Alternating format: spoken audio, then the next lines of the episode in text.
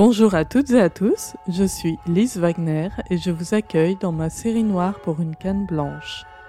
Série noire pour une canne blanche, c'est le podcast qui vous fait découvrir les défis qu'affrontent quotidiennement les personnes qui, comme moi, voient le monde avec leurs mains et leurs oreilles.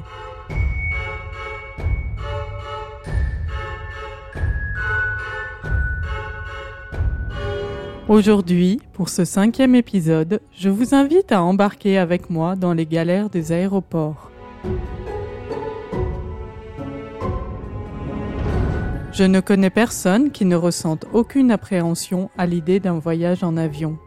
L'excitation du voyage, l'attente à l'aéroport, la peur d'avoir oublié un document important ou d'avoir laissé une coupable paire de ciseaux dans son sac à main, la foule anxieuse, les douaniers austères, prendre l'avion est souvent une épreuve. Mais quand on a un handicap, contrairement à ce que l'on pourrait penser, c'est presque plus simple que de prendre le bus grâce aux services d'assistance présents dans les aéroports. À condition cependant que le personnel d'assistance soit humain et compétent, ce qui malheureusement n'est pas toujours le cas. Je vous propose d'embarquer avec moi, vous allez voir qu'il faut bien souvent serrer les dents.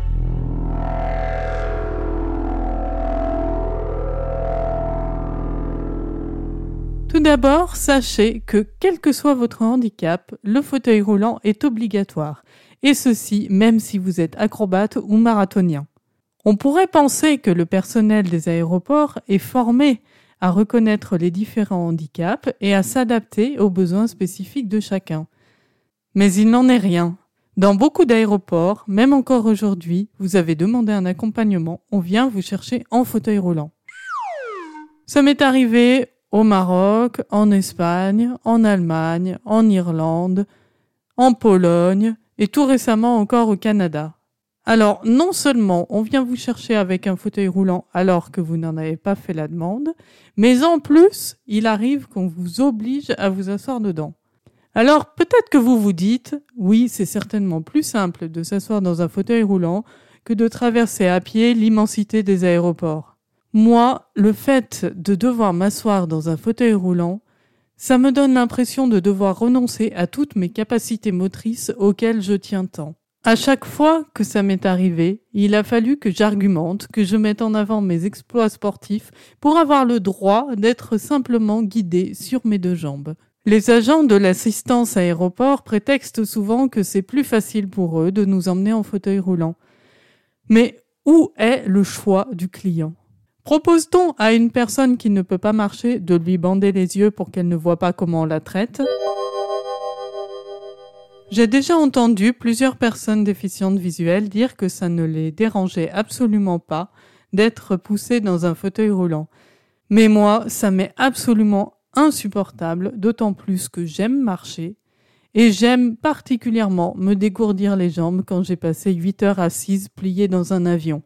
Alors même si ça part d'une bonne intention, non merci, je préfère largement marcher. Une autre chose qui me fait sortir de mes gonds, c'est la manière dont on nous appelle, nous les personnes handicapées. Par commodité, les services d'assistance des aéroports utilisent des codes pour désigner les personnes selon leurs besoins spécifiques. Euh, ce sont des codes avec des lettres euh, pour désigner par exemple une personne aveugle qui a besoin d'accompagnement, une personne à mobilité réduite qui marche, une personne à mobilité réduite qui se déplace en fauteuil roulant, etc. Chaque besoin spécifique a son code. Mais ce qui est fort, c'est que les employés de l'assistance n'ont absolument aucun scrupule à utiliser ce langage déshumanisant devant les clients qu'ils accompagnent. Un blind, une chaise. Là encore, c'est peut-être un peu d'orgueil mal placé de ma part, mais j'ai quand même du mal à accepter d'être traité comme un colis. J'ai le souvenir particulièrement d'un voyage Lyon-Francfort un voyage somme toute assez banal que beaucoup de gens d'affaires font régulièrement. Moi, c'était pour me rendre au plus grand salon européen sur la déficience visuelle, le salon Side City. J'avais pris pour me rendre à l'aéroport la navette Rhône Express, euh, donc qui part de la gare de Lyon-Pardieu pour amener à l'aéroport Saint-Exupéry. Une fois installé dans la navette, j'ai demandé au chef de bord de prévenir l'assistance de mon arrivée, l'assistance que j'avais bien sûr euh, réservée au préalable, puisque c'est une obligation de devoir euh, la réserver bien à l'avance, généralement en même temps qu'on réserve son billet d'avion. J'arrive sur le quai, personne. Ce jour-là, il faisait vraiment froid. Personne. Au bout d'une demi-heure, toujours personne.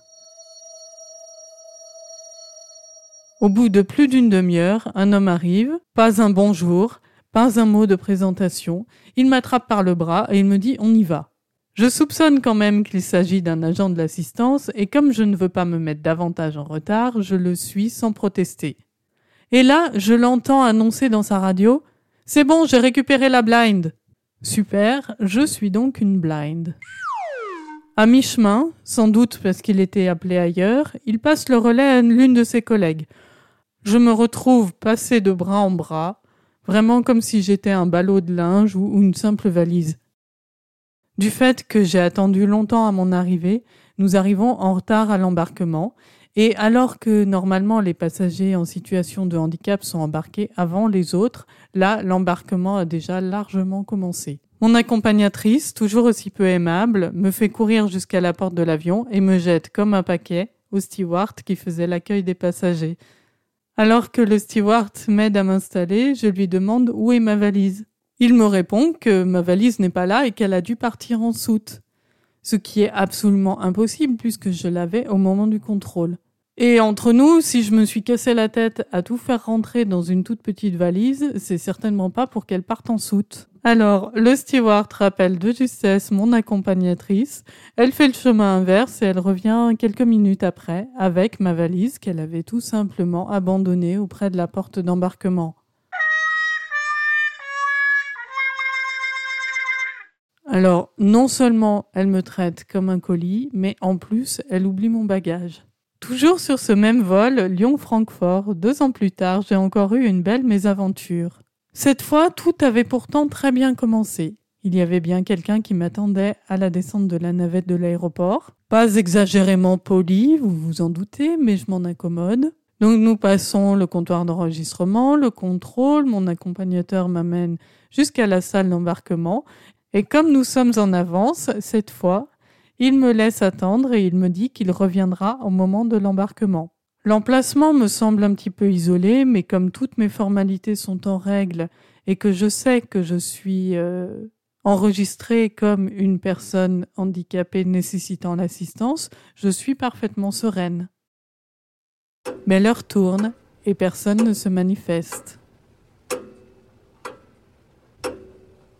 Comme j'ai déjà été dans ce genre de situation, j'imagine que mon vol doit avoir du retard. Je me rassure en me disant que de toute manière, je suis enregistrée, que les passagers handicapés bénéficient d'une attention particulière et qu'on ne va pas me laisser ici.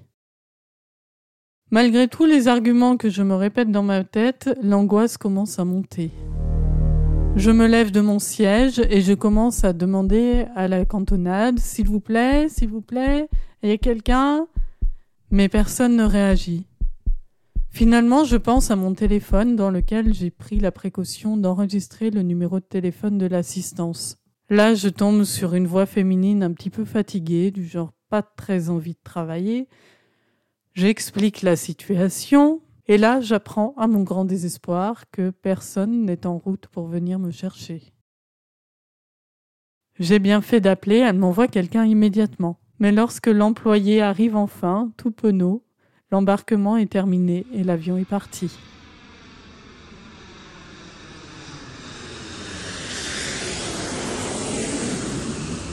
Il a beau être super adorable, j'explose. Et moi qui pensais que dans un aéroport tout était ultra sécurisé, moi qui pensais que les passagers manquants étaient systématiquement appelés au micro, moi qui pensais que l'assistance aux personnes handicapées prenait soin des personnes dont elle avait la charge, et ce que j'apprends n'a rien pour m'apaiser, le prochain vol décolle quatre heures plus tard. Et quand je demande des explications sur ce qui vient de se passer, comment on a pu m'oublier, on me répond qu'on m'a confondu avec une autre personne en fauteuil roulant qui n'avait pas demandé l'assistance et qui s'est présentée à l'embarquement. Vous voyez le rapport? Moi j'avoue que toujours pas, même des années après. Aujourd'hui, j'aimerais me convaincre que les choses ont changé. Malheureusement, je lis régulièrement des témoignages de personnes handicapées maltraitées dans les aéroports. Par exemple, une amie non-voyante que le personnel d'assistance a fait attendre plus d'une heure sur le quai d'arrivée de la navette Rhône Express et lui a fait manquer son vol pour Istanbul. Ou encore le président de la commission accessibilité de la CFPSA, qui rassemble les associations de personnes déficientes visuelles sur le plan national, qui a été tout récemment oublié dans un avion pendant plus de 45 minutes alors que tous les passagers étaient sortis. Sans compter le refus de vendre un billet d'avion à un couple de non-voyants accompagnés de leur petite fille de deux ans, ou encore le refus d'embarquement d'une personne en fauteuil roulant malgré toutes les précautions qu'elle avait prises pour réserver un siège sur lequel elle avait suffisamment d'espace. Bref, vous l'aurez compris, l'accès au voyage aérien pour les personnes handicapées est encore loin d'être totalement garanti. J'aurai sans doute au moins autant d'anecdotes à raconter sur les voyages en train et le service d'assistance Accès Plus. Je pense que ça fera l'objet d'un prochain épisode.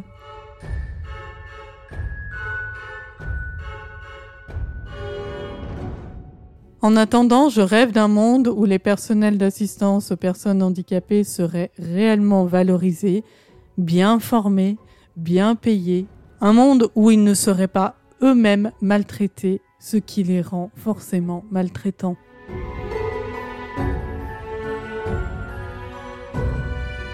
Je connais les problématiques des services d'assistance.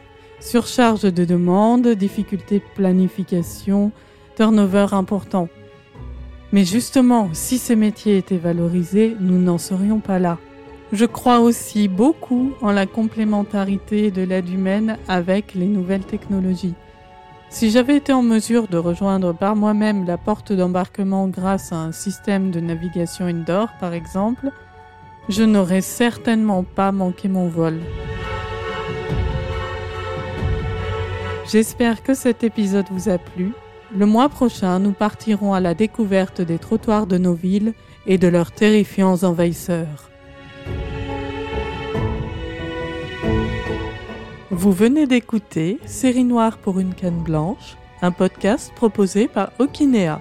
Vous pouvez retrouver tous les épisodes de la série sur le webzine Okinea, webzine.okinea.com et toutes les bonnes plateformes de podcast. Si cet épisode vous a plu, n'hésitez pas à le partager largement avec votre entourage.